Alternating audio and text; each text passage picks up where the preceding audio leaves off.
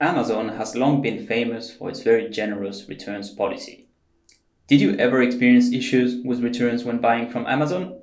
I personally cannot remember any. Even for expensive items, Amazon has a no questions asked policy and manages returns swiftly.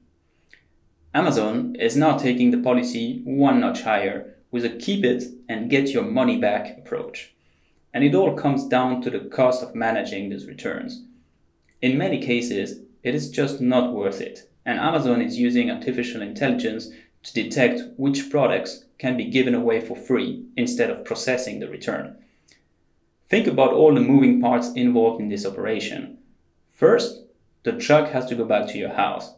The product is then handled again at the warehouse, and it will also later be shipped again when sold.